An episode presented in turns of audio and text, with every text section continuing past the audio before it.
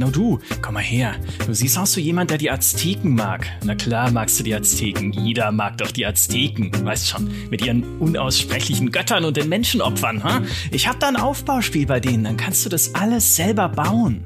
Oder brauchst du eins im alten Ägypten mit den Pyramiden? Oder im alten Griechenland mit diesen Tempeln? Oder stehst du auf den abgefahrenen Stoff? Hast du gerne eine Mondbasis? Ha? Oder Atlantis? Oder ein Orkdorf mit Kämpfen und sowas? Nenn mir dein Gift. Ich hab alles. Ich hab alles für dich. Was meinst du? Du spielst lieber den Car Mechanic Simulator 2021? Jo klar, Digga, den habe ich auch. Und damit willkommen zu Playway, dem merkwürdigsten und zugleich umtriebigsten Publisher, den wir kennen, weil er so anders tickt als die anderen und auch weil er so ein seltsames Portfolio verfolgt mit Simulatoren, zum Teil sogar richtig erfolgreichen Simulatoren auf der einen Seite und Aufbauspielen auf der anderen Seite, bei denen wir in der Redaktion schon grinsen müssen und sagen, ja klar, Playway, das kommt eh nie, weil überhaupt nicht klar ist, ob jemals irgendetwas davon real wird. Was steckt dahinter? Und wie verrückt macht uns das? Darüber wollen wir heute sprechen. Zu Hause vor ihrer Pinnwand, an der sie Dutzende, wenn nicht hunderte Spielebilder und Studionamen mit roten Wollfäden verbunden hat, um herauszufinden, was noch alles zu Playway gehört, sitzt Nathalie Schermann. Hallo.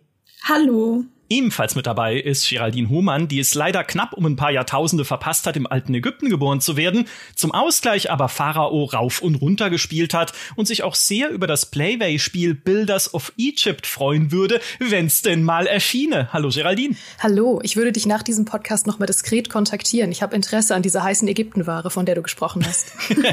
Digga. Hier, wir treffen uns in der Tiefgarage. In Ordnung. Bevor wir uns auf den Playway ins Ungewisse begeben, gibt's jetzt aber noch ein kurzes Wort von unserem Sponsor. Dieser Podcast wird euch präsentiert von Manscaped, den Experten für männliche Körperpflege, die euch gerade jetzt im Sommer die Coolness und Frische beschert, die ihr verdient. Und zwar mit dem Performance Package 4.0, dem All-in-One-Paket für euren gepflegten Ausflug an Schwimmbad, See oder Meer. Darin steckt nämlich der Lawnmower 4.0, der High-End-Trimmer mit Keramikklinge, LED-Spotlight für maximale Präzision und Skin-Safe-Technologie, die Pflegeunfälle verringert. Und wasserfest für die Dusche ist er auch noch. Darüber hinaus gibt's im Performance Package den Weed Wacker, mit dem ihr Ohren- und Nasenhaare trimmt, die Crop Preserver Intim Deo Lotion für langanhaltende Frische mit beruhigender Aloe Vera sowie das Crop Reviver Toner Spray für die formvollendete Pflege. Und dazu kommen noch zwei Geschenke, nämlich ein Kulturbeutel und die berühmten Manscaped Boxershorts. Und weil man im Sommer ja auch ziemlich viel barfußt oder flipfloppt, solltet ihr euch auch mal das Luxus-Nagelpflegeset Shears 2.0 anschauen mit Nagelknipser, Pinzette und Schere aus hochwertigem Edelstahl. All das findet ihr natürlich auf manscape.com und wenn ihr dort den Code GameStar eingebt, gibt's auch noch 20% Rabatt und kostenlosen Versand obendrauf. Den Link findet ihr wie immer in den Show Notes.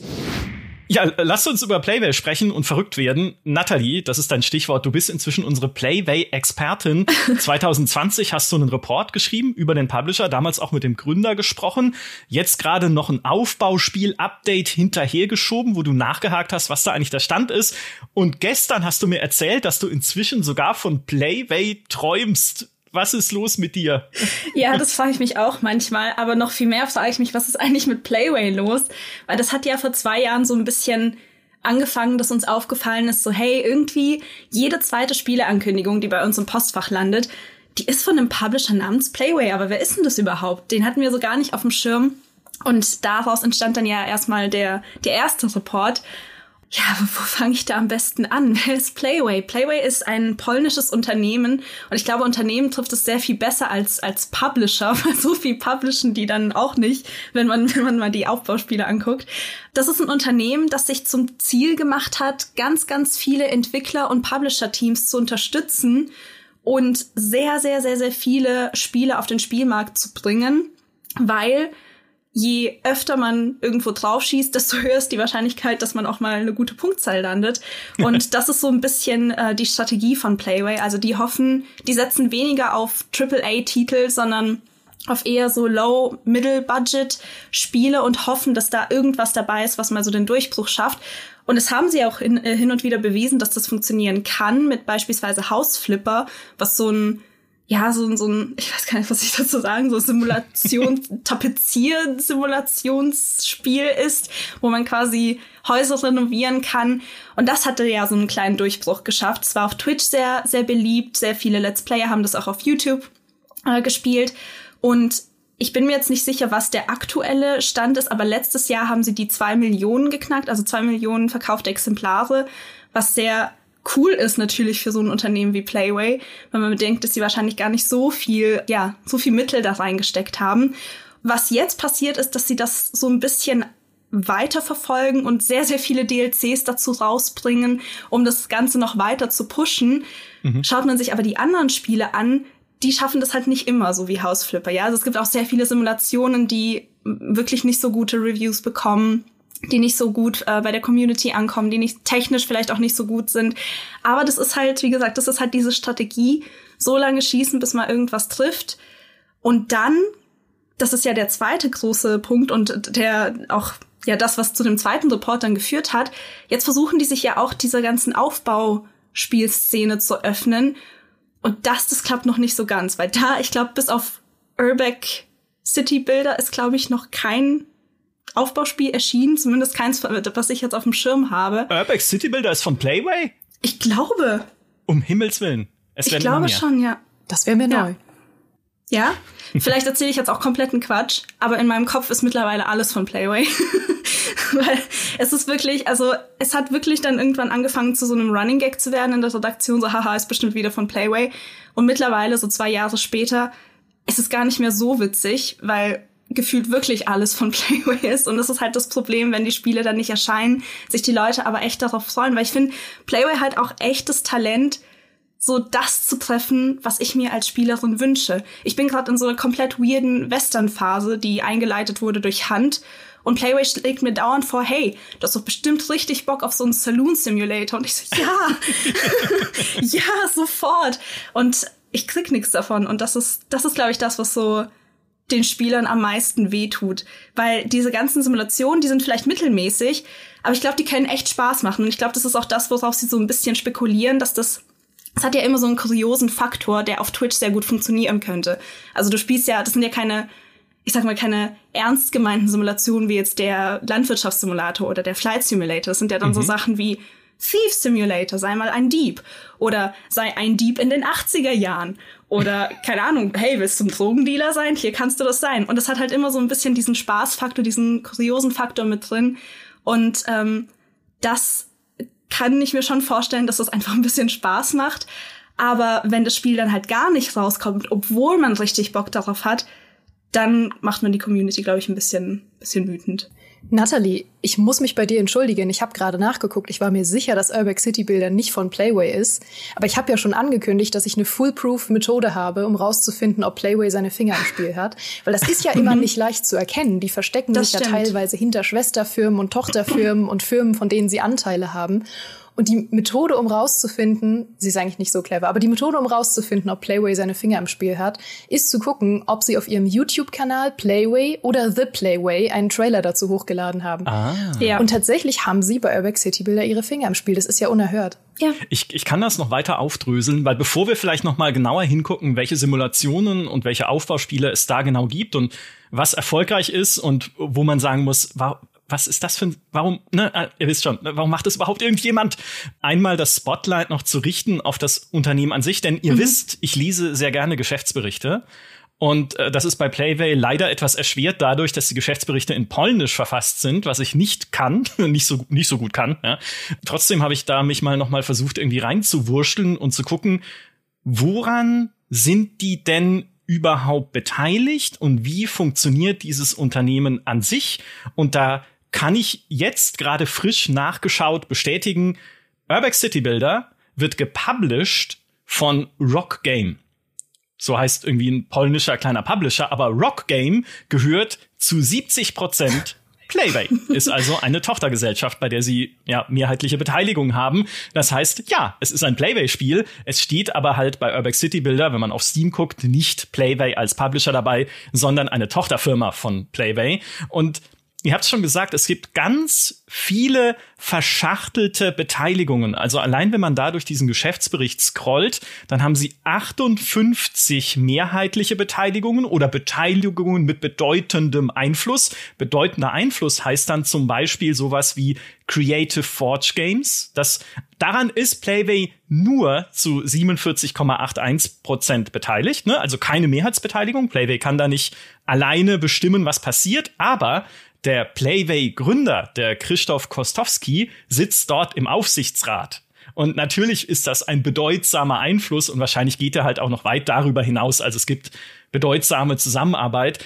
Und so muss man sich bei Playway all diese Beteiligungen, wenn man wissen möchte, wo die so alles die, die Finger drin haben, über ganz viele Ecken zum Teil herleiten, denn zusätzlich zu diesen 58 mehrheitlichen Beteiligungen oder halt Beteiligungen mit bedeutendem Einfluss kommen noch 77 anteilige Beteiligungen, also mit teilweise 10% 30% 40% Das ist jetzt nicht, das heißt jetzt nicht eins zu eins 77 Entwicklerstudios oder andere Publisher, an denen sie beteiligt sind. Teilweise werden da Sachen doppelt aufgeführt, weil sowohl Playway, die eigentliche Mutterfirma an einem Entwicklerstudio beteiligt ist, als auch Game Incubator, ein Inkubatorenteam für kleine äh, Indie-Studios. Ne? Also Inkubatoren sind ja, wir helfen halt kleinen Studios auf die Beine, wir geben denen Platz zum Arbeiten, wir helfen ihnen vielleicht ein bisschen bei den Entwicklungsarbeiten oder bei der Organisation. Das ist halt ein Incubator. Und Game Incubator, die Firma, gehört wiederum zu 55,5 Prozent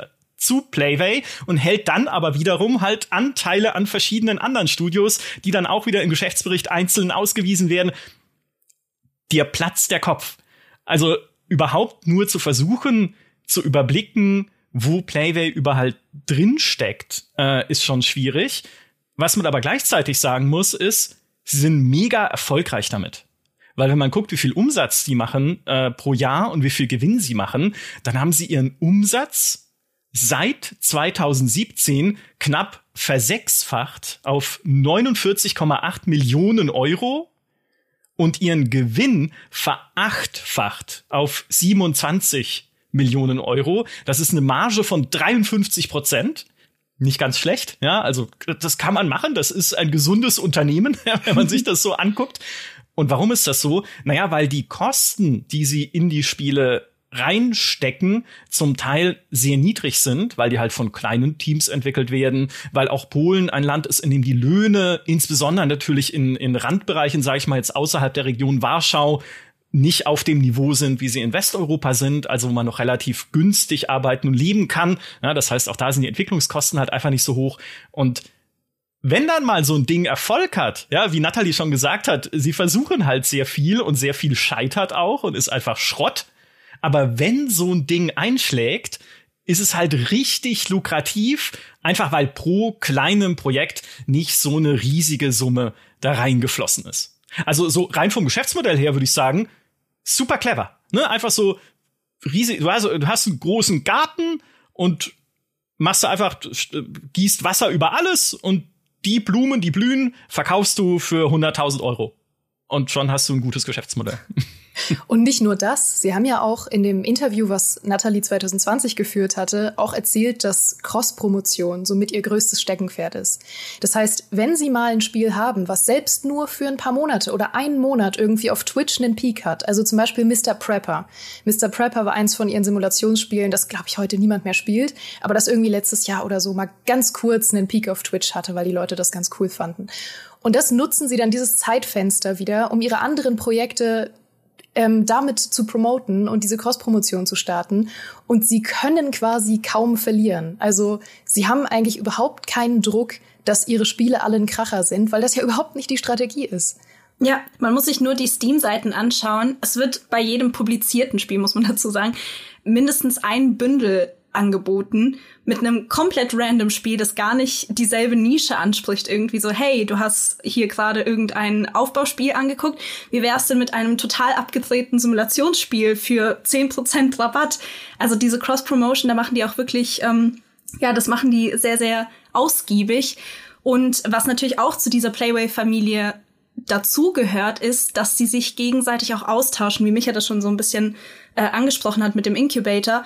Die unterstützen sich halt gegenseitig, was natürlich von Publisher-Seite her Playway mit äh, finanziellen Mitteln, aber eben auch mit Expertise, also dass sich die Entwicklerteams untereinander austauschen können. Wenn es um Marketing oder sowas geht, springt dann Playway auch noch mal ein.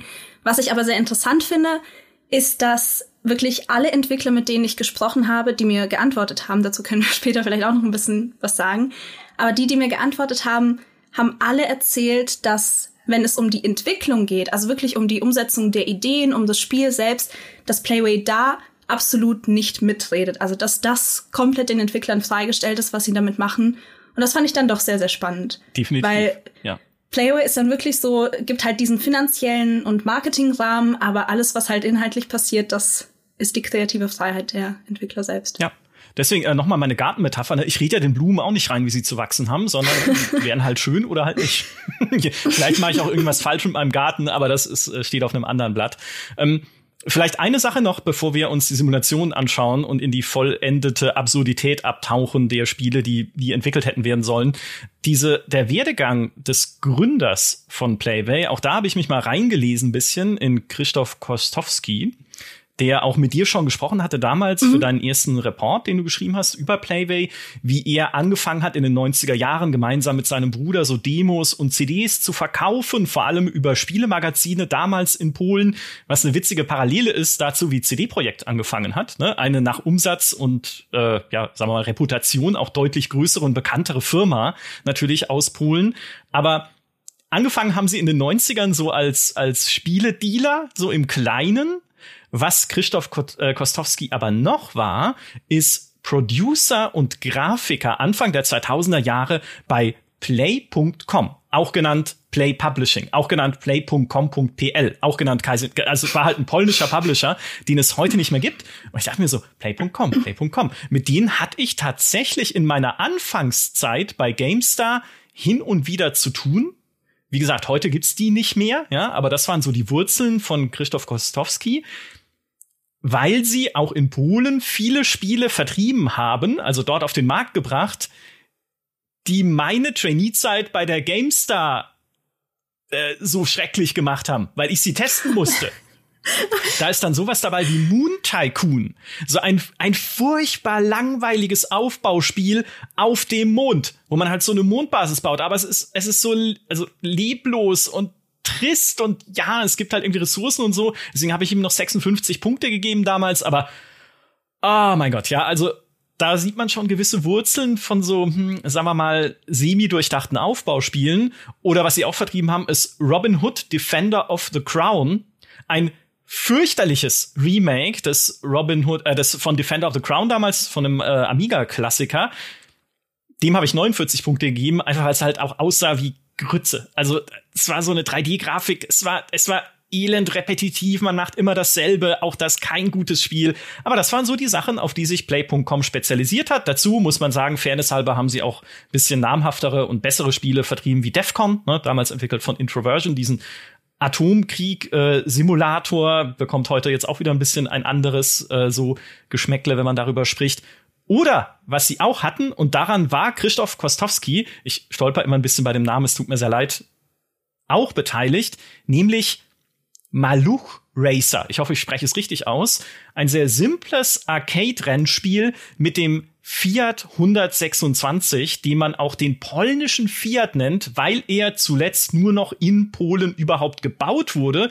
Und dieses Maluch Racer ist sozusagen das polnische Autobahnraser weil das war dort mega erfolgreich, kommerziell super erfolgreich, spielerisch aber super simpel, ne? Halt Arcade Racer sah nicht besonders gut aus, kannst du eigentlich heute vergessen, aber damals hat sich sehr gut verkauft und war ja dann auch für Christoph Kostowski, der da als Grafiker und dann halt später auch als Producer mitgearbeitet hat, wahrscheinlich so ein Fingerzeig, hey, du kannst hier mit nicht sonderlich teuer oder hochwertig produzierten Spielen echt Erfolg haben auf diesem komischen Spielemarkt. Und dann entwickelte er sich ja in den Folgejahren auch noch äh, Richtung Influencer, Richtung YouTube. Ne? Leute machen plötzlich selber Videos, die Spiele zeigen. Jetzt Richtung Twitch. Ne? Wir wollen alle irgendwie lustige, dumme Spiele sehen und drüber lachen, so dass das Ganze halt noch mehr Traktion aufnehmen kann, wenn so ein Spiel bekannt wird. Ne? Play.com hat es nicht überlebt, die waren vielleicht zu früh dran. Die sind dann, äh,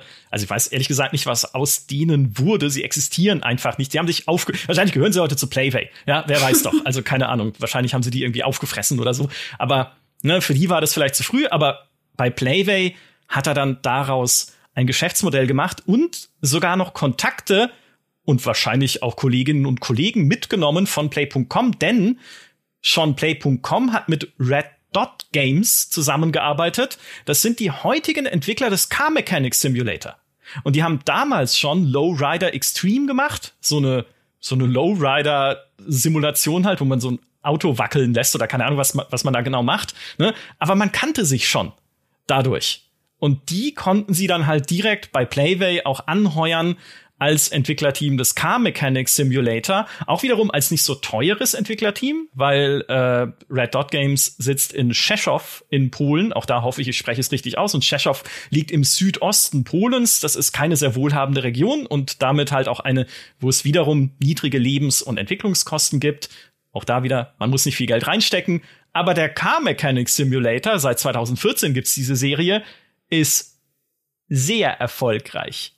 Also ähm, das führt uns jetzt dann schon in die Richtung, was macht Playway eigentlich richtig bei den Simulationen? Davor muss ich noch kurz reingrätschen, weil sie haben ja scheinbar nicht nur Entwicklerinnen und Entwickler mitgenommen und Ressourcen, sondern auch Ideen. Als du von dem von der äh, Weltraumkolonie gesprochen hast und von dem Robin Hood Spiel, dachte ich direkt so, oh krass, das ist einfach Mars Colony Bilder und Robin Hood Sherwood Bilder, was jetzt wieder zwei Spiele von Playway sind. Also scheinbar wiederverwerten sie auch diese Ideen. Ja, ja, wer weiß. Ich meine, es war ja damals schon abzusehen auch, dass diese polnische Entwicklerszene sehr gut wächst. Ja, also das ist ja viele ihrer Beteiligung oder eigentlich alle, glaube oder fast alle. Also so genau, es sind sehr viele. Ich habe es vorhin schon gesagt, ne? Aber sehr viele davon sind ja an polnischen Studios. Und wir wissen, dort gibt es eine sehr umtriebige Indie-Szene. Natürlich auch mit großen Studios wie äh, Flying Wild Talk oder 11-Bit natürlich, die Macher von The Sword of Mine und vielen anderen. Ich hoffe, Flying Wild Talk ist polnisch. Auf jeden Fall, ne? oder CD-Projekt natürlich, hat vielleicht der ein oder andere auch schon gehört. Also eigentlich eine eine sehr große und boomende und umtriebige Szene, bei denen natürlich dann ein Playway direkt sagen konnte, hey, ist doch genial, da direkt hinzugehen, wenn die halt so quasi noch in ihrer Garage sitzen und so halt entweder selber nicht wissen, was sie machen sollen oder selber nur eine kleine Idee haben und dann den einerseits ein bisschen Startkapital zu geben, aber halt auch Hilfe zu geben, wie man planvoll Spiele entwickelt, so dass sie auch dann irgendwann fertig werden, was bei den Aufbauspielen vielleicht noch nicht so gut klappt, um sie einfach zu unterstützen, gerade weil es halt diesen, diesen Boom gibt und überall so kleine Studios aufploppen. Für das super clever. Um vielleicht zu den Simulationen nochmal zurückzukehren. Also, das ist ja auch sehr, sehr auffällig. Die haben mit Simulationen angefangen und man merkt auch, dass sie sich da, glaube ich, so ein bisschen mehr trauen und auch mehr tatsächlich publizieren, als jetzt im Vergleich zu den Aufbauspielen, zu denen wir auch gleich noch kommen. Was sie da richtig machen, zum einen ist, wie ich schon gesagt habe, es sind halt auch sehr, sehr viele Quatschtitel einfach dabei und das spricht die Leute an, das spricht die Streamer an, das spricht die Let's Player an. Aber es sind halt eben auch häufig nicht so diese krassen Hardcore-Simulationen. Das heißt, sie sind sehr viel massentauglicher und es sind halt auch so Titel, wo man mal schnell reingucken kann finde ich. Also so ein Landwirtschaftssimulator, da musst du dich erstmal reinfuchsen und gucken, okay, wie funktioniert denn das alles so als Anfänger? Hast du da nicht unbedingt so den, den großen Zugang zu. Aber so ein Hausflipper, das kannst du mal für zwei Stunden spielen und gut ist und du wirst dich sofort zurechtfinden. Mhm. Oder so ein, ich weiß nicht, was gibt's denn da alles noch? es gibt mittlerweile so viel. Äh, keine Ahnung, so ein World War II Reconstruction Simulator, ich habe schon wieder vergessen, Rebuilder. wie die alle heißen. Rebuilder, ja. genau. Und natürlich den Gold Rush Simulator, da hat Floma in äh, Was spielst du so drüber geredet. Das war ganz toll. also es sind halt einfach sehr kuriose, sehr nischige Titel, die dann aber so nischig sind, dass sie wiederum Interesse hervorrufen. Also ich, ich hätte niemals gesagt, so hey, ich interessiere mich für ein, ich weiß nicht, für einen Tapeziersimulator. Aber wenn man das sieht, dann ist man so, ha, ich glaube, ich gucke mir zumindest mal die Steam-Seite an. Und ich glaube, das kriegen die einfach ganz gut hin, damit einfach Aufmerksamkeit zu erzeugen. Und dadurch, dass sie halt auch in so einer großen Masse präsent sind auf dem Spielemarkt und ja auch auf die Streamer zugehen, das darf man ja auch nicht vergessen. Es gehört ja auch zum Marketing dazu. Also sie, sie pitchen den, den Streamer natürlich auch ihre ganzen Simulat äh, Simulationen. Das machen sie halt einfach richtig. Also sie wissen, sie wissen, wie sie diese Strategie verfolgen müssen und ähm, landen damit dann hin und wieder auch einen Treffer.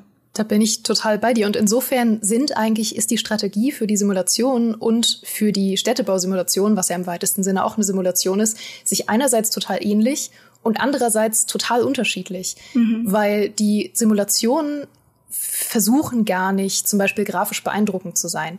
Die sind bekannt dafür, dass sie alle ein bisschen schlecht aussehen und alle ein bisschen aussehen wie vor 2010 und alle ein bisschen hässlich sind und alle ein bisschen schlechte Animationen haben. Und das catert dann wieder so in diesen Humoreffekt rein, dass man einfach sagt, oh Mann, es geht alles schief. So, das ist man von vielen Simulationen, die nicht hardcore sind, einfach auch gewohnt. Und das erwartet man fast schon. Gerade wenn man das auf Twitch spielen möchte und wenn ja. man das ähm, aus Spaß spielen möchte, dann hofft man fast schon, dass die Spiele auch ein bisschen schlecht sind irgendwie. Und bei Aufbauspielen funktioniert dieses Konzept nicht, weil die Aufbauspiel-Crowd, sage ich mal, die erwartet was völlig anderes von ihrem Genre. Die erwartet ja wirklich eine gute Simulation und ähm, eine gute Wirtschaft und auch gute Grafik in der Regel. Und deswegen setzen sie ja bei den Aufbauspielen jetzt immer auf diese richtig schicken Grafiktrailer, auf diese Render-Trailer, mhm. wo man dann immer sagt, ui, das sieht ja richtig toll aus, so Chinese Empire oder so, wo man sagt, wow, das ist ja wirklich mal, das könnte fast schon auf den ersten Blick irgendwie mit einem Anno mithalten oder so. Aber das sind dann eben nur Render-Trailer. Und ich glaube, dass sie auch ein bisschen Angst davor haben, jetzt mal ihr erstes Aufbauspiel rauszubringen, weil sie ganz genau wissen, was die Erwartungshaltung ist. Sie wissen ganz genau, dass da ein riesiger Rattenschwanz dranhängt, ja. dass das 10, 20 Aufbauspiele sind, auf die die Leute warten. Und dass viele Leute eben wissen, wer Playway ist und hinter welchen Spielen die stecken mittlerweile. Also Leute, die in dem Genre auch drinstecken und die sich dafür interessieren. Die haben das im Hinterkopf. Und wenn jetzt, sagen wir mal, irgendwie der Grease, Builders of Grease rauskommt und Builders of Grease ist nicht gut, dann wird das sich enorm auf die Wunschliste und auf die Kaufkraft von zukünftigen Spielen auswirken. Deswegen sind die, glaube ich, sehr, sehr vorsichtig, was jetzt ihr erstes Spiel wird. Ja. Da, dazu vielleicht noch ganz kurz, die Strategie bei Aufbauspielen ist ja auch sehr interessant und das ist, glaube ich, auch das, was alle so in den Wahnsinn treibt das, was sie uns vorstellen, die pitchen uns ja erstmal, also den Spielern, eine Idee. Diese Spiele, die da vorgestellt werden mit Render-Trailern und Screenshots, die existieren ja noch gar nicht und sind, davon sind auch sehr, sehr viele noch gar nicht wirklich in Entwicklung, sondern es ist wirklich nur diese Idee, die vorgestellt wird und dann wird abgewartet. Dann wird nämlich geguckt, okay, wie viele Leute wishlisten das und wenn da genug Leute sagen, okay, das möchte ich haben, dann setzt sich das Studio hin und sagt, gut, dann machen wir das jetzt auch. Das ist auch der Grund, weshalb viele von diesen Entwicklerstudios wirklich so fünf, sechs Projekte parallel laufen haben, weil sie dann bei einigen erstmal abwarten, okay, mal gucken, ob da äh, genug zusammenkommt auf der Wishlist. In der Zwischenzeit machen wir was anderes. Also auch die Entwickler, mit denen ich gesprochen habe für den Aufbauspielreport, haben gesagt, ja, wir haben jetzt fünf Spiele, das und das kommt noch dieses Jahr, dann gucken wir, wie erfolgreich das ist. Und wenn das gut geklappt hat und sich gut verkauft und wir Investoren finden, dann machen wir das Aufbauspiel. Und das, wie, wie du schon gesagt hast, Geraldine, das sickert, glaube ich, gerade so ein bisschen in der Community durch. Und was ich da auch sehr interessant fand, das ist jetzt reine Spekulation, aber viele der angekündigten Titel haben mittlerweile ihren Namen geändert. Mhm. Ohne dass in der Entwicklung wirklich irgendwas vorangekommen ist. Und dann stellt sich mir natürlich die Frage, okay, warum? Was war der Grund? Beispielsweise Aztec Empire, das war, glaube ich, so auch eins der großen Aufbauspiele, über die geredet wurde und die das dann natürlich mit äh, Playway assoziiert wurde. Und wenn man jetzt danach googelt, findet man nichts. Und ich war zuerst total verwirrt, weil ich dachte, okay, wurde das komplett eingestampft? Was ist da los? Es heißt jetzt nur noch anders. Es heißt Aztec The Last Sun, glaube ich. Es hat sich nichts getan. Es gibt keinerlei Updates zur Entwicklung. Nur der Name ist jetzt neu.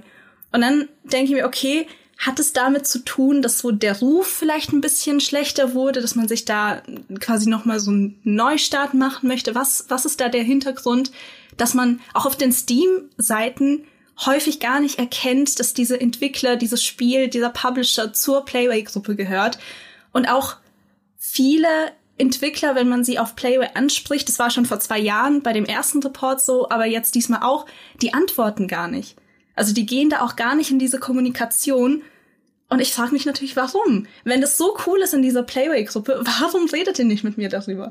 Ich glaube auch, dass es da zwei Hintergründe gibt. Also eigentlich, was du schon gesagt hast, nämlich zum einen, dass sie ja eigentlich sogar sehr offen damit sind, was ich total spannend finde, dass sie sagen, wir machen manchmal eine ne Steam-Seite für ein Spiel, was nicht entwickelt ist. Also was auch nicht in der Entwicklung ist, sondern wo wir einfach nur mal gucken wollen, ob Leute das auf die Wunschliste setzen, weil diese Wunschliste ihr wichtigstes Asset ist. Mhm. Sie haben ja auch gesagt, dass wie viele Spiele gewishlistet wurden von ihnen, ja auch sich wieder auf ihren finanziellen Erfolg auswirkt und ähm, auch auf ihre irgendwie auf ihren Börsenwert auswirkt und so weiter. Das heißt, diese Steam-Wunschliste ist erstmal neben der Cross-Promotion ihr wichtigstes Asset. Und da sind sie ja total offen mit, dass sie sagen, diese Spiele sind teilweise vielleicht einfach nur mal eine Idee. So, da, da sitzt niemand dran. Wir haben einfach nur mal irgendwie zwei Bilder zusammengeschustert, so als Mockup. Und wir haben irgendwie mal so einen, so einen Arbeitstitel da reingepackt und gucken mal, was die Leute dazu sagen.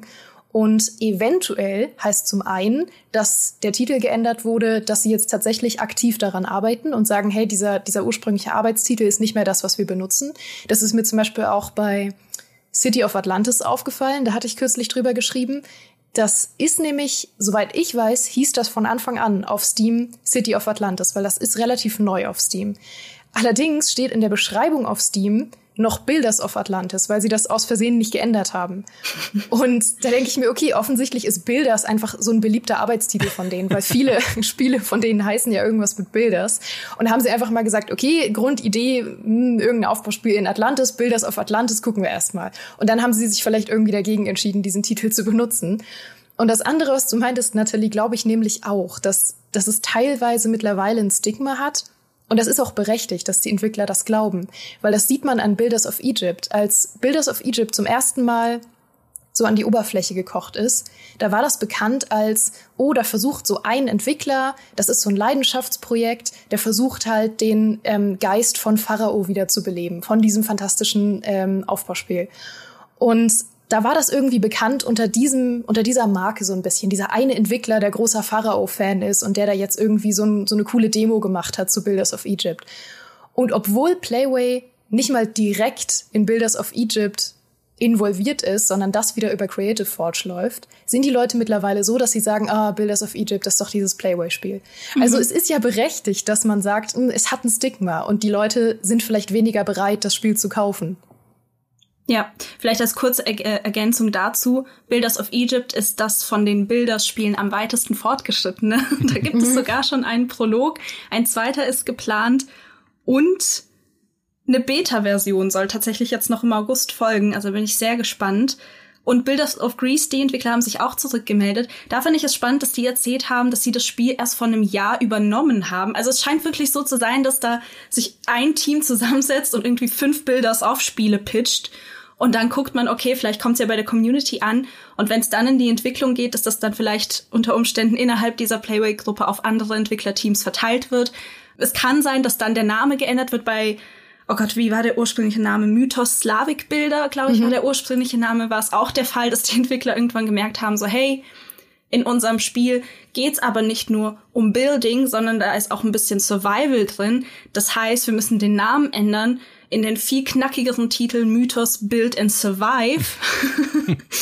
also es kann sein, dass es ein Indikator dafür ist, dass die Entwicklung irgendwie voranschreitet und dass man, weil das sind ja, das wird nicht der endgültige Name sein. Das ist genauso ein Pitch wie alle anderen auch, dass man halt von Anfang an versteht, darum geht's in diesem Spiel. Das, äh, falls du Bock auf Build and Survive hast, bist du hier genau richtig.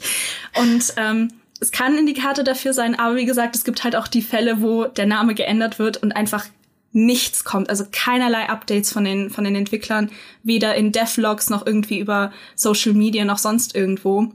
Und ja, ja, auf jeden Fall sehr sehr spannend. Es geht noch mehr. Man kann noch mehr machen, als nur den Namen zu ändern, wenn man nicht möchte, dass jemand sagt, oh, das ist von Playway, dann wird das bestimmt nicht gut. Oder umgekehrt, wenn Playway nicht möchte, dass sein Name auf Spielen steht, die nicht gut sind, um rauszufinden, was das bedeutet, muss man ein bisschen tiefer reingraben, zum Teil in die Spiele und äh, wer sie published offiziell und wer dann wiederum dahinter steckt. Denn wenn man sich zum Beispiel Farm Expert anschaut. Farm Expert ist eine Landwirtschaftssimulation, die nicht gut ist. Die steht momentan auf Steam bei, ich weiß nicht, 30 Prozent positiven Bewertungen, irgendwie sowas. Also auf jeden Fall halt ein Spiel, das sehr buggy rausgekommen ist, was eine komische, holprige Physik hat, die Traktoren hüpfen da über die Straßen und so, hat coole Funktionen, ist aber halt einfach verbuggt gewesen und damit sehr unbeliebt. Als Publisher steht daran SIG Publishing. Playway wird da nicht erwähnt. Wenn man dann aber ein bisschen sucht, sieht man, hey, Moment mal, Farm Expert war in einem Playway Bundle. Ne, warum nimmt denn Playway ein Spiel von einer anderen Firma in sein eigenes Bundle? Das ergibt keinen Sinn. Genauso ein Spiel wie Gravekeeper, was so ein ja, Action-Rollenspiel ist auf einem Zombie-Friedhof, so. Das wird gepublished von WIG Publishing. So denkst, okay, hm, WIG Publishing, SIG Publishing sehr interessant, ja, komische, bisschen komische Namen. Das sind offiziell die Publisher auf Steam und dann kann man weiter reingucken und findet raus, SEG Publishing gehört zu Ultimate Games. Und Ultimate Games ist ein Unternehmen, an dem Playway Stand Dezember 2021 45,9 Prozent hält. Das heißt, die haben ein Label geschaffen für Steam. Und jetzt kommt das Spannendste und kommunizieren auch offen Folgendes darüber auf ihrer Website, die sich wahrscheinlich an Entwicklerteams richtet. Ich zitiere, Bitte beachten Sie, dass alle Spiele slash Produktionen mit Publishing-Risiko, in Klammern niedrige Bewertungen, geringes Potenzial, Klammer zu, und Produkte, die mit Bewertungen mit weniger oder ist gleich 50 Prozent veröffentlicht werden, ne, also 50 Prozent positive Steam-Reviews, Bitte beachten Sie, dass diese Produkte von der internen Einheit von Ultimate Games SIG Publishing betreut werden. In Anbetracht der Reputation des Unternehmens auf Steam und der Hauptproduktionen von Ultimate Games, deren Budgets größer und die Themen anspruchsvoller sind, ist es für die weitere Expansion des Unternehmens auf Steam und für die Erweiterung des Portfolios mit interessanten externen IPs notwendig. So, sie sagen Ui, ganz offen, wow. alles, von dem wir glauben, es ist Schrott, geht zu SIG Publishing und dann halt wahrscheinlich auch von woanders wo zu WIG Publishing. Also sie gründen in Firmen, an denen sie beteiligt sind, wiederum unter Marken und Labels, wo sie dann sagen, hier fließt alles rein und da, ne, es gibt ja oft Unterlabels, ne? Ich meine, Take Two hat auch Private Division, äh, Embracer hat irgendwie Koch Media, was jetzt Playon heißt oder Playon, die dann wieder Unterlabels haben wie Deep Silver und das eine neu gegründete, dessen Name mir nie einfällt. Ne? Also, dass du Labels gründest, ist eigentlich nichts Ungewöhnliches und oft sagt man halt, das ist jetzt beispielsweise unser Indie-Label. Ne? Alle kleinen Spiele kommen da rein. Aber die sagen wohlgemerkt alle kleinen Spiele und nicht alle schlechten Spiele. Weil hier steht ja niedrige Bewertungen, geringes Potenzial. Also ist es schon fester Teil der Strategie davon auszugehen, dass ein Teil des eigenen Portfolios Schrott ist. Und wir haben aber trotzdem ein eigenes Publishing-Label für Schrott, was nur halt nicht direkt mit Ultimate Games in dem Fall und dann halt wiederum direkt mit Playway in Verbindung gebracht werden soll, weil es dem Ruf des Unternehmens schaden kann, wenn Leute sagen, die stehen ja nur für Schrott.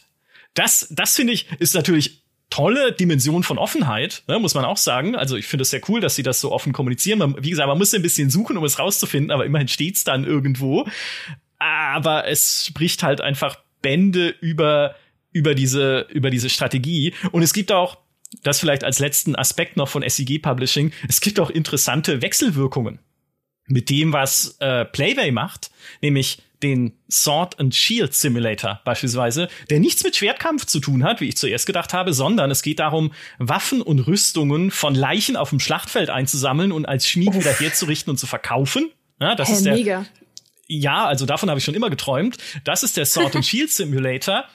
SEG Publishing hat aber auch den Iron Smith Medieval Simulator, auch eine Schmiedsimulation.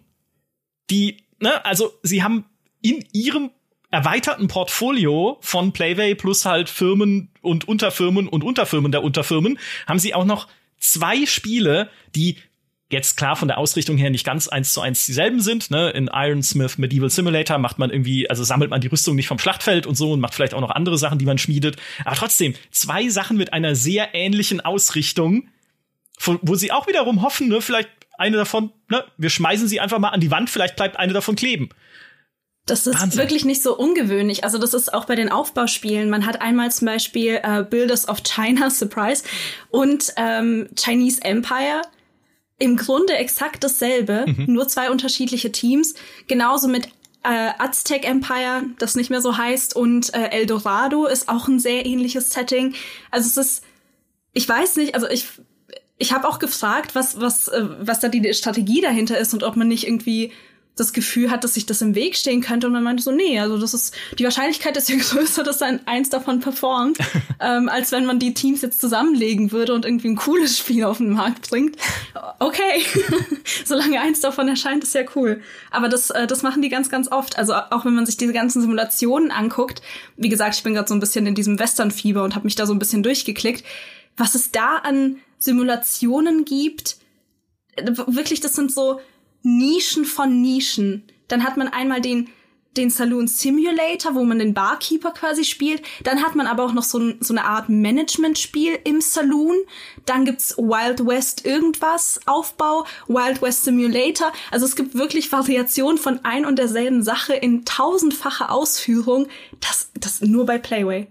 Also Micha, du meintest ja eingangs, dass du glaubst, dass Natalie vor so einer Pinnwand mit roten Fäden sitzt, die alle irgendwo zusammenlaufen. Ich glaube, Playway macht das selber. Ja. Ich glaube, die haben die ganze Wand tapeziert mit Wer sind wir eigentlich? Was sind unsere Firmen? Was sind unsere Gehören Spiele? Die uns? Ja, ja, dann und dann äh, sagt jemand zu Christoph Kostowski, hey, U-Boat ist super beliebt und erfolgreich und er so, ah ja, schreiben Sie einen Glückwunsch schreiben. Nee, Moment, U-Boat gehört uns, ja, weil sie selber nicht mehr wissen, wie ihm es gehört. Aber das ist auch so ein Punkt, nämlich, weil es gibt punktuell Simulatoren, auch von ihnen, die nicht billig und schnell auf den Markt geworfen sind. Bei U-Boat hat es mich wirklich überrascht, dass es zu Playway gehört, weil selbst wir da im Early Access Test ja gesagt haben, das ist die Simulation, die U-Boot-Fans verdienen. Sehr atmosphärisch, coole Interaktion mit deiner Mannschaft, mit der Besatzung auf diesem U-Boot, die man irgendwie auch selber anpassen kann, ne? dass sie einem noch mehr ans Herz wächst und natürlich dann spannende Missionen und so U-Boot-Sachen, die man halt da macht.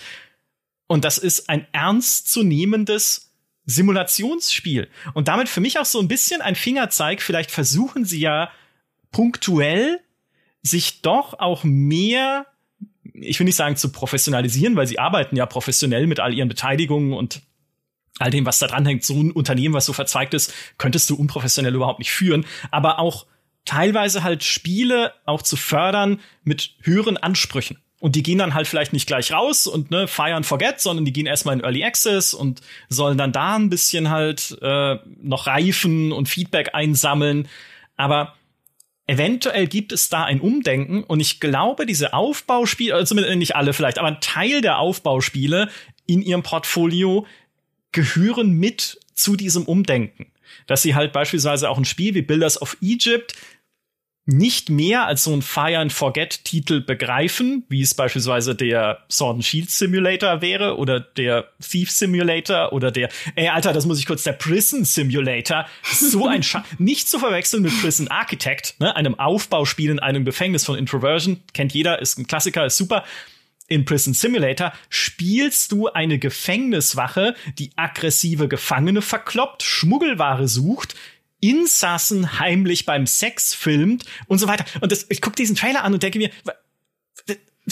das, was, was ist das? Ja, also, das Spiel habe ich mir gewünscht. Alter, so, ja, okay, also nicht nur sowas zu machen, sondern halt gezielt zu sagen, nee, aber wir wollen halt so ein paar Perlen in unserem Portfolio heranziehen. Auch da ist nicht immer sicher, dass es klappt, aber deswegen hat man ja auch relativ günstige Entwicklungsteams nach wie vor in Polen, um zu schauen, ob wir nicht auch mit hochwertigeren Dingen erfolgreich sein könnten das ist so die, der eine Teil der frohen Botschaft. Und der andere ist, ich glaube, woher, woher sie das gelernt haben, waren tatsächlich Spiele wie der Car Mechanics Simulator. Weil den habe ich letztes Jahr selbst gespielt, die 2021er Version, für unseren Podcast über Simulationen. Äh, Geraldine wird sich entsetzt erinnern an die Erzählungen, die ich da äh, ja, zum Besten gegeben entsetzt, habe. Entsetzt, ja, es war ein furchtbarer Podcast. Ja, natürlich, wie alle unsere Podcasts. Und der Car Mechanics Simulator 2021 war, das haben wir schon gesagt, sehr erfolgreich und Playway kommuniziert ja auch sehr offen, wie erfolgreich er war. Also sie haben auch tatsächlich aufgeschlüsselt in ihren Investorenbriefen, die auch wiederum auf Polnisch sind, aber wofür gibt's DeepL und Google Translate und Co., ne? wo dann schön drin steht, die Entwicklungskosten des Spiels waren 570.000 Euro dieses ganzen Spiels, ja. Und das hat der Car Mechanic Simulator 2021 am ersten Tag wieder eingespielt. Innerhalb von drei Tagen nach Release hat, sich, hat sich das Ding schon 132.000 Mal verkauft.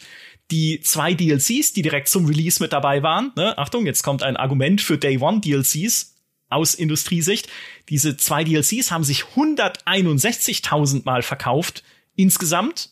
Und dann kommen halt noch irgendwie 11.000 Xbox-Verkäufe dazu. Vergiss es, ne? Auf Steam ist halt ihr Hauptgeschäft. Und Playway hat eine Umsatzbeteiligung am Car Mechanic Simulator mit 85 Prozent. Das heißt, ne, es spült auch Geld rein. Aber Plot Twist, der Car Mechanic Simulator 2021 ist ein richtig guter Simulator. Also wie du halt da an den Motoren schrauben kannst, wie du lernst, wie ein Motor funktioniert, Ersatzteile bestellen, ne, dann Einzelteile vom, weiß ich nicht, Vergaser oder vom Motor halt ausbauen, austauschen, säubern, Reifen umwuchten und Co. Also da steckt richtig Spiel drin. Das ist nicht nur irgendwie wie der Search Simulator lustig mit der weiß nicht, mit, mit dem Schraubenschlüssel aufs Auto hauen, bis es wieder glänzt oder so, sondern es ist wirklich ein Simulator. Und ne, wer weiß, ob es da nicht innerhalb von Playway das, das Quality-Team gibt, das sagt, können wir nicht vielleicht auch neben dem ganzen Schrott, der dann bei SEG Publishing irgendwann mal erscheint, können wir da nicht vielleicht gucken, dass wir den Namen Playway verknüpfen mit solchen hochwertigen und coolen Sachen?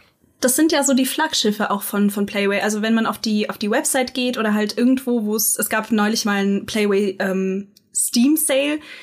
Das ist, das sind die Spiele, die halt da aufgelistet werden in erster Linie. Der Car Mechanic Simulator, House Flipper, also das, was halt wirklich Umsatz gemacht hat und gut ist. Und ich hoffe natürlich, dass sich das auf die Aufbauspiele überträgt. Was da vielleicht interessant ist, ist, wie nah die Entwickler teilweise versuchen, ähm, an der Community zu arbeiten. Ja, also durch diese ganzen Demos, die sie erstmal raushauen und dann fahren die schon mal erstes Feedback ein. Und jetzt, also sie machen immer sehr, sehr, sehr kleine Schritte in der Entwicklung, weil bevor die Beta von Builders of Egypt jetzt rauskommt, gibt's noch eine zweite Demo. Dann kommt noch mal Feedback rein.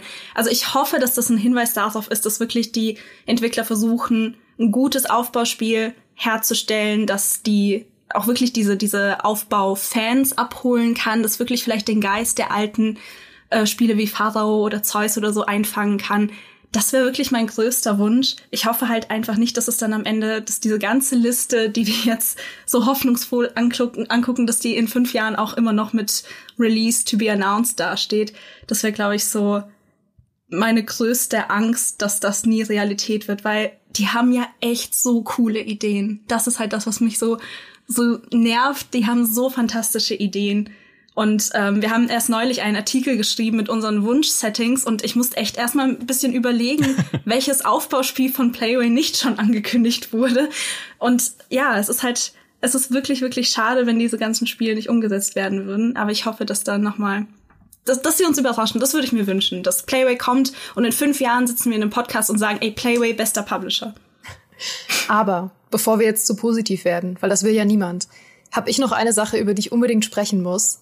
Und da kannst du mir vielleicht mehr zu sagen, Nathalie, weil sie dir das damals im Interview erzählt haben. Aber dieses Projekt Need for Game Idea. ja. Das ist nämlich ein Projekt von Playway, bei dem Spielerinnen und Spieler ihre eigene Spielidee in ein Formular eintragen können. Und dafür gibt es dann sogenannte Playway Tokens, also irgendeine sehr kuriose digitale Währung. Und wenn das Spiel in die Entwicklung geht, dann bekommst du äh, nochmal irgendwie 100 Playway Tokens, keine Ahnung, wie viel das wert ist. Und am Ende, wenn das Spiel rauskommt, dann wird einem 5% Anteil am Profit versprochen, vermutlich auch in Form von Playway-Tokens. Und dieses Angebot ist derzeit deaktiviert, aber es ist auch auf allen Ebenen ganz schön shady, weil man kann ja auch unmöglich beweisen, ob ein Spiel basierend auf der eigenen Idee entwickelt wurde und dass das nicht schon mehrere Leute so eingereicht haben. Hm. Was passiert dann? Was passiert, wenn mehrere Leute sagen, hey, ich hätte gern ein Aufbauspiel im Azteken-Universum. Und dann sagt Playway, okay, entwickeln wir. Was passiert dann? Das ist alles sehr, sehr undurchsichtig. Ja, dann hast du am Ende zwei Azteken-Spiele. Korrekt. zwei verschiedene Leute eingereicht haben. Gut, Frage beantwortet. nee, also dieses, dieses Projekt, das fand ich auch sehr, sehr kurios. Das war ja auch so ein bisschen ein Running Gag dann eine Zeit lang bei uns in der Redaktion, wenn jemand eine Idee hatte, hey, pitch das mal Playway. Ähm, interessant ist, dass jetzt deaktiviert wurde. Äh, welch Wunder. Wahrscheinlich haben sie zu viele Pitches bekommen und sind gar nicht mehr hinterhergekommen, zu wenig Entwickler. Ähm, aber ja, fand ich damals schon sehr, sehr kurios und auch diese ganze Playway-Token-Sache. Ist das eine Kryptowährung? Ich habe keine Ahnung, was man damit macht. Kriegt man dann, kann man dann, keine Ahnung, Kuscheltiere einlösen? Ich weiß es nicht. Ja, Kuscheltiere von Aztec Empire. Ja. So ein kleines Kuschelgebäude. So ein kleines Kuschel-Aztekengebäude. Es wäre ein Traum, so eine, so eine Stufenpyramide zum Kuscheln. Super gut. So oh. cool, oder nicht? Ja, Pitchen mega. wir gleich mal. Ja, die, ich, ich glaube auch dieses Programm, ne, es sind halt alles so Marktforschungstools, ohne mhm. Marktforschungstools mhm. zu heißen. Ne, auch was sie auf Steam machen mit den Wishlists und sowas, was ja eigentlich ein Missbrauch des ganzen Wishlistings ist und wie man Steam benutzen sollte, ja, nämlich mit Spielen, die wirklich erscheinen werden irgendwann und nicht um zu gucken, interessiert das wen? Ne, wo sind wiederkehrende Muster? Wo sind wiederkehrende Ideen? Was scheint irgendwie gerade weiß nicht, angesagt zu sein in irgendeiner Form. Ne? Also sie werden ja auch nicht gucken, okay, eine Person hat sich ein Aztekenspiel gewünscht, also machen wir das. Aber wenn halt 15.000 Leute oder wie auch immer da halt dann teilgenommen wird, ne, wenn 15.000 Leute sagen, hey Mensch, ein Spiel, wo man Pyramiden baut, ne, das wäre doch mal wieder was. Ah, okay, Pyramiden scheinen beliebt zu sein. Rufe ich doch mal bei Bloom Entertainment an oder bei einem meiner anderen 400 Entwicklerstudios und frage, was die eigentlich gerade machen. Und damit sind wir nämlich auch bei einem Punkt, der mir Sorgen bereitet. Ne? Auch Geraldine, danke, wir wollen nicht zu positiv werden hier. nämlich, bitte, bitte, dafür bin ich da. Das, das Überladen einzelner Teams mit mehreren Projekten. Denn wir haben ja zum Beispiel auch bei dem, du hast es schon gesagt, ne, Mythos Build and Survive, was ehemals der Mythos Slavic City Builder war, jetzt aber mehr Survival haben soll und auch andere Völker, nicht nur slawische, aber immer noch in dieser slawischen Mythologie. Hey, es klingt cool, ne? Also ich baue ein Dorf aus The Witcher. Geile Sache. Klingt interessant. Aber das Problem ist, das Entwicklerteam, das daran sitzt, arbeitet auch gerade am World War II Rebuilder. Ne? Auch den hatten wir schon, ein Simulator, wo man Städte im Zweiten Weltkrieg wieder aufbaut. Also quasi die Ruinen halt wieder schön macht, so wie Hausflipper, nur halt mit ruinierten Städten. Und noch teilweise, ach nee, Moment, das ist noch mal ein anderes Studio. Also das heißt, ne, schon allein die haben irgendwie zwei Projekte und sagen, das Schicksal unserer anderen Spiele hängt davon ab, wie gut der World War II Rebuilder läuft. Allein das schon ist schon so, ja, aber warum steht denn dann Mythos Build and Survive schon auf Steam? Ne? Also, das ist eine. Und dann gibt es noch zwei Spiele. Das eine ist Necro City, ein Totenbeschwörer-Aufbauspiel nur für Maurice, von dem es auch schon eine Demo gab, und der bereits erwähnte Eldorado The Golden City Builder. Da ist das Entwicklerteam Game Parik, die nebenher auch noch Dao My Village machen, so eine Art asiatisches Stardew Valley Außerdem entwickeln sie Project Wunderwaffe. Das ist Fallout Shelter mit einem Nazi-Bunker am Ende des Zweiten Weltkriegs, wo dann irgendwie Wunderwaffen gebaut werden sollen. Ein bisschen komisch, aber okay. Und außerdem noch die ASMR Food Experience. Da habe ich nicht mal, ich habe nicht mal nachgeschaut, was es ist. Ich will, will das gar nicht wissen. Ja?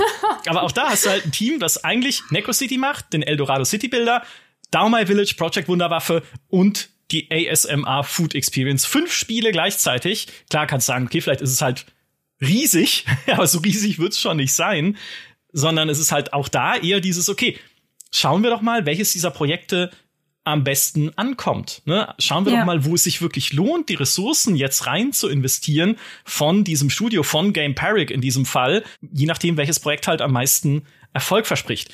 Und das verstehe ich halt, also das, beziehungsweise ich verstehe es schon, ja, weil ne, man schiebt halt das Geld dahin, wo es am sinnvollsten ist. Aber das finde ich, das ist nicht okay weil am Ende hast du dann ganz viele Sachen auf Steam stehen, bei denen genau das passiert, was wir befürchten, nämlich entweder kommen sie gar nicht mehr oder sie dauern ewig oder sie sind eh nur ein Trailer und das war's dann oder sowas, weil halt einfach die Teams irgendwo anders eingesetzt werden. Wer sagt denn jetzt auch zum Beispiel, wenn Dao My Village irgendwie ein Erfolg wird, ne, keine Ahnung, ist ja auf den asiatischen Markt ausgerichtet, wer sagt denn, dass das dann nicht irgendwie 20 DLCs kriegen muss oder eine Fortsetzung?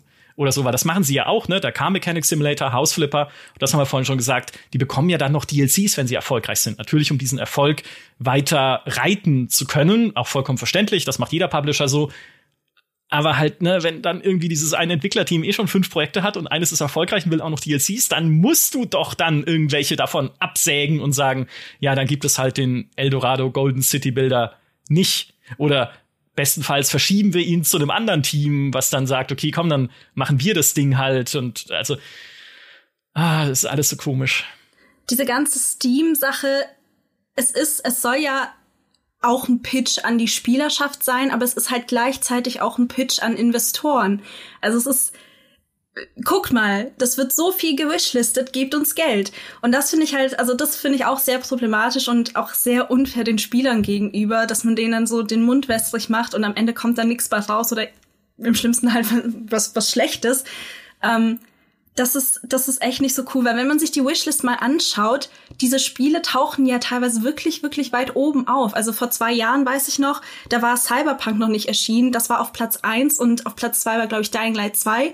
Und Builders of Egypt war noch in der Top 30 mit drin. Ein Spiel, das noch nicht mal existiert wurde so oft gewishlistet, dass es da mit ganz oben spielt. Und wenn man sich das ja, ich glaube, mittlerweile ist es ein bisschen abgerutscht, aber immer noch relativ weit vorne. Und wenn man da so durchscrollt, dann findet man immer mal wieder Sachen von Playway. Ob es jetzt ein DLC für den Hausflipper ist oder eben so ein Builders-Aufspiel. Die Leute wollen das ja. Und ich glaube, jetzt ist wirklich mal die Zeit gekommen, wo Playway auch mal liefern muss, gerade was halt die Aufbauspiele angeht, weil jetzt haben das so langsam ich habe auch das Gefühl, dass in den Kommentaren bei uns auf der Seite die Leute mehr und mehr so das Bewusstsein für Playway entwickelt haben und mittlerweile auch kritischer an diese ganze Sache rangehen und das auch kommentieren. Und ich glaube, jetzt ist so der Punkt gekommen, wo alle das so ein bisschen, die sich damit beschäftigen, auf dem Schirm haben und jetzt muss halt irgendwas kommen, was sie vom Gegenteil überzeugt. Ja, diese, diese Investorensache, äh, gut, dass du sagst, weil das ist ganz wesentlich, glaube ich, dabei. Sie kommunizieren auch, wenn sie erfolgreiche Spiele haben, nicht nur die Verkaufszahlen, sondern auch die Wishlist-Einträge, ja. die dann in der, ne, in der Argumentation ja zu diesen Verkaufszahlen geführt haben. Also ne, der Car Mechanic Simulator hat sich nicht nur in drei Tagen 132.000 Mal verkauft, sondern das liegt ja daran, dass es 230.000 Mal oder wie auch immer ne, mal gewischlistet war. Also auch das schlüsseln sie halt dann auf und dann schlüsseln sie auch nach Märkten auf, wo sie am erfolgreichsten sind, oft angeführt von den Vereinigten Staaten und Deutschland, natürlich, weil es da einfach viele Steam-Accounts auch gibt in den Ländern. Aber dieses Wishlist-Ding ist ein, ein ganz wichtiges Fundament für ihr Geschäftsmodell. Ja, und dafür halt Leute von sich auch überzeugen zu können. Und Playway ist ja ein börsennotiertes Unternehmen. Ne? Die müssen ja auch drauf setzen. Ich glaube, es wird nur ein kleiner Anteil der Aktien tatsächlich an der Börse gehandelt. 18 Prozent oder 16, weiß nicht genau. Aber trotzdem, sie müssen darauf setzen, dass Leute darauf vertrauen, dass sie eine gewisse Art haben, Erfolg messen und vorhersagen zu können. Weil sonst ist es ja wirklich nichts anderes, als wir werfen Spiele an die Wand und schauen, was kleben bleibt. Aber ich, das reicht halt nicht. Also zumindest ich, ne, wenn ich jetzt überlegen würde, ich habe hier eine Million rumliegen, relativ realistisches Szenario, und überlege mir, wo investiere ich die, dann gebe ich die doch nicht jemandem, der sagt, naja, wir haben halt 140 Projekte, aber eins davon wird schon, das wird, wird, wird, das wird schon laufen. Ne? Also gib die Million her, kommt. Also eins davon, eins davon wird auf jeden Fall die Kohle wieder einspielen und ich sag doch, ja, nee, danke, weil dann gebe ich es halt lieber, äh, hm, einem, einem Erfolg, hm, also hm, irgend so ein Free-to-Play, äh, da hier irgendeine Free-to-Play-Firma. Weil die hat wenigstens Service-Games, die immer weiter laufen und bei denen ich weiß, okay, die werfen irgendwie zuverlässig Geld ab. Playway muss Investoren davon überzeugen, wie sie strategisch planen und wie sie halt versuchen, Erfolg herbeizuführen, zu messen und wie sie dann auch, ne, Spiele, bei denen sie sehen, oh, oh die Erfolgsmessung sagt uns, wenig Wishlist-Einträge wird vermutlich Schrott. Schieben wir es mal zu SIG Publishing, ne? Vielleicht kommt's noch raus, aber es ist davon auszugehen, dass es äh, gar keine Zielgruppe hat oder wir wissen eh schon, es wird Schrott, weil die kriegen es nicht hin. Naja, gut, also das ist abgeschrieben, aber irgendwo müssen halt auch die erfolgreichen Dinger messbar sein. Das ist ganz, ganz wichtiges, äh, wichtiger Bestandteil deren Geschäftsmodells, ja. Ja, da, da sprechen die ja eigentlich, also der, der CEO äh, hat ja sehr, sehr offen darüber gesprochen, dass das eben Teil der Strategie ist. Das finde ich generell sehr beeindruckend an der Firma, dass sie das sehr offen kommunizieren, wenn man entweder danach fragt oder wenn man eben tief genug gräbt. Äh, auf den Steam-Seiten jetzt vielleicht nicht, aber im, im, äh, im Interview hat ja der, der Christoph äh, Kostowski hat ja sehr, sehr offen über dieses ganze Businessmodell gesprochen und er hat auch gar nicht gar nicht verheimlicht, dass es da wirklich um knallharte Geschäfte geht und dass da hin und wieder vielleicht so die Leidenschaft für gute Videospiele ein bisschen in den, in den Hintergrund rückt.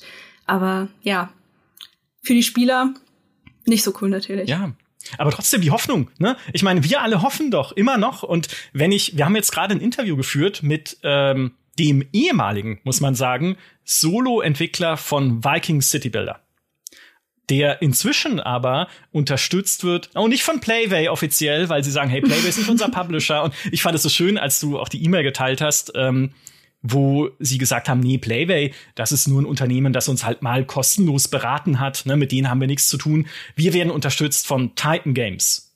Ja, Titan Games gehört halt zu, mit 43 Prozent zu Playway. Also, und ist wiederum auch eine der Firmen, von denen sie sagen, wir haben eine bedeutsame Beteiligung. Ne? 43 Prozent ist keine Mehrheitsbeteiligung. Also, faktisch ist es korrekt, dass sie von jemandem unterstützt werden, der Playway nicht gehört. Äh, aber Playway ist trotzdem halt natürlich auch da ein bisschen mit drin verbandelt. Was diese Beteiligung aber jetzt, äh, wozu das geführt hat, ist, dass sie die Entwicklung sagen sie zumindest, oder sagt auch der ehemalige Solo-Entwickler, professionalisieren konnten. Also sie haben jetzt 30 Leute an Bord geholt. Sie arbeiten viel strukturierter, als er damals halt arbeiten konnte, also so alleine angefangen hat, da irgendwie Sachen zusammenzuwurscheln für das Spiel. Sie haben größere Ambitionen jetzt, sie haben äh, schönere Animationen, sie haben ausgefeilteres Design, sie machen Fortschritte endlich ja beim Bau Gameplay Loop, also wie viel Spaß macht es, die Siedlung zu errichten. Er sagt, er ist happy inzwischen mit dem KI-System und der Simulation, die drin steckt. Jetzt arbeiten sie halt viel am Interface, damit das Ganze bedienbar wird. Sie bauen politische Entscheidungen ein, wie ob man zum Beispiel, da kommt irgendwie ein verfluchtes Kind mit seiner Mutter in dein Wikingerdorf und du kannst entscheiden, verbannst du es, äh, lässt du es töten, willst du ihm helfen und seiner Mutter? Oder lässt du irgendwie Missionare ins Dorf, die dir das Christentum nahebringen wollen? Was dann wiederum soziale Werte beeinflusst, die Zufriedenheit der Wikinger, die Gesundheit, die Sicherheit, die Gehorsamkeit, ne?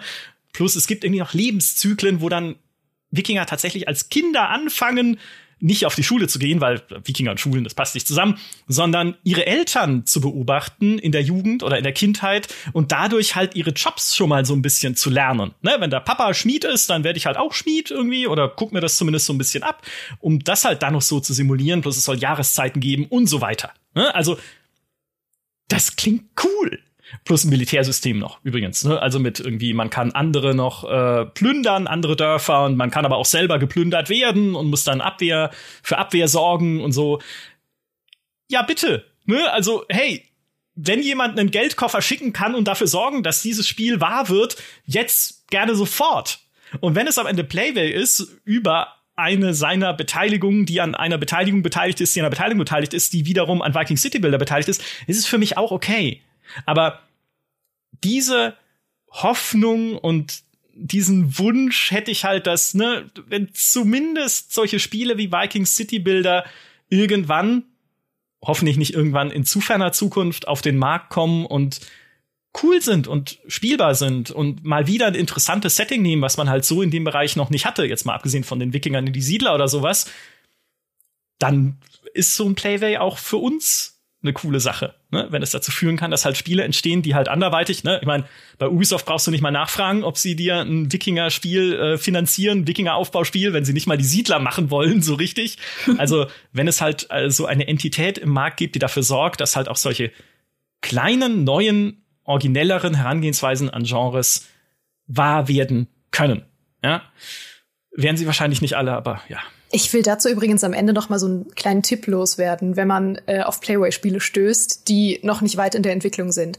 Weil ich glaube, ich habe auch am Anfang dazu geneigt, immer zu sagen, man erkennt einfach, dass es ein Playway-Spiel ist. Man erkennt das, weil die alle einen ähnlichen Vibe haben oder ähnlich aussehen. Und man ist manchmal auf dieser Seite und denkt sich, ah, das ist doch Playway. Einfach die Art, wie das formuliert ist in der Beschreibung oder der Trailer, wie der ausschaut oder allein das Interface ist teilweise sehr, sehr, sehr ähnlich zwischen den Spielen. Zum Beispiel von Robin Hood Sherwood Bilder und City of Atlantis haben die ein sehr ähnliches Interface, weil die beide diese grünen Anzeigen haben, wo du ein nächstes Gebäude platzierst und so. Und das sind alles Sachen, die sich bei einem festsetzen, wenn man häufig diese Seiten anguckt. Und dann denkt man oft, okay, das ist alles irgendwie eine Suppe. da muss man aber so ein bisschen differenzieren, weil selbst die Trailer, die vermeintlich Ingame-Material zeigen, oft ähm, Render-Trailer sind. Und manchmal erkennt man den Unterschied.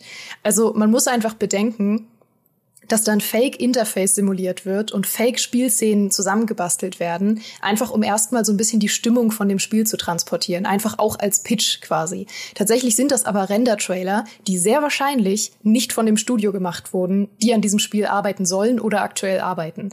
Ähm, weil sie sehen sich teilweise so ähnlich, dass ich mir sicher bin, dass das von derselben Abteilung von Playway gemacht wird. Und dass das eine mehr oder weniger externe Abteilung sein könnte, weil Render-Trailer werden ja auch bei großen Spielen oft von externen Agenturen gemacht, die darauf spezialisiert sind, ähm, die einfach sagen, ja, pitcht uns mal eure Idee und wir machen da irgendwie so ein, so ein Moodboard draus, mhm. so ein visuelles.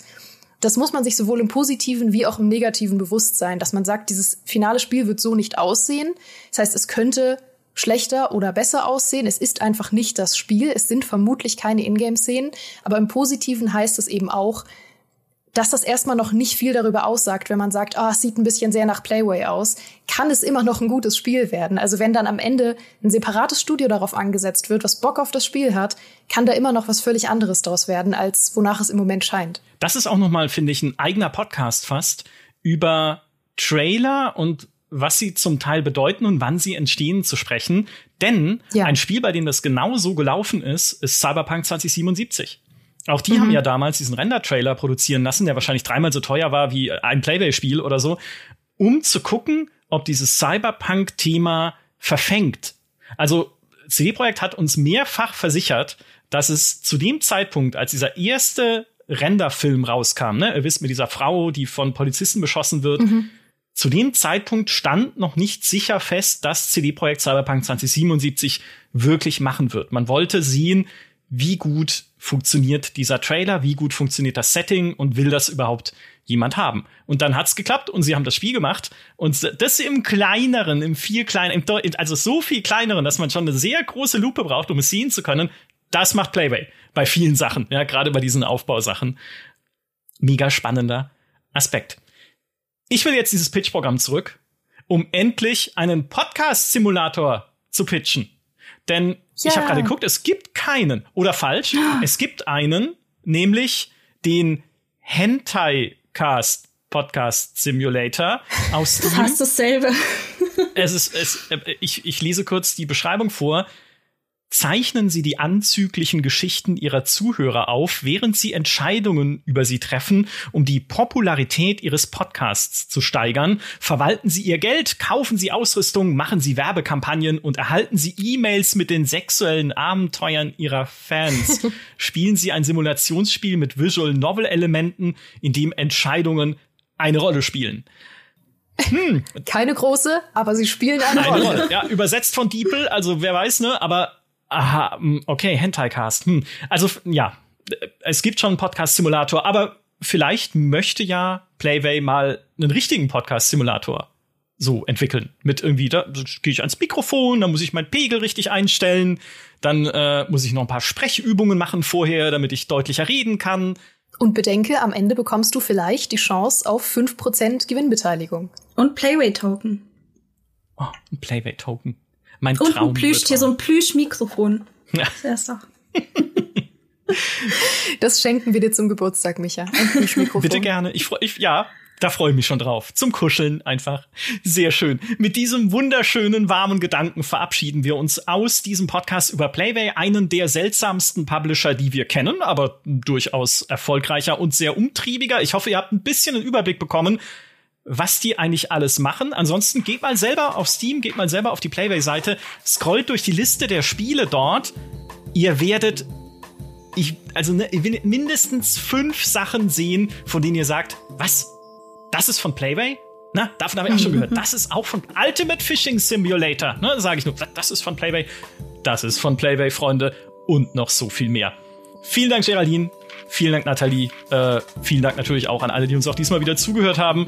Macht's gut und bis zum nächsten Mal. Tschüss. Tschüss. Tschüss.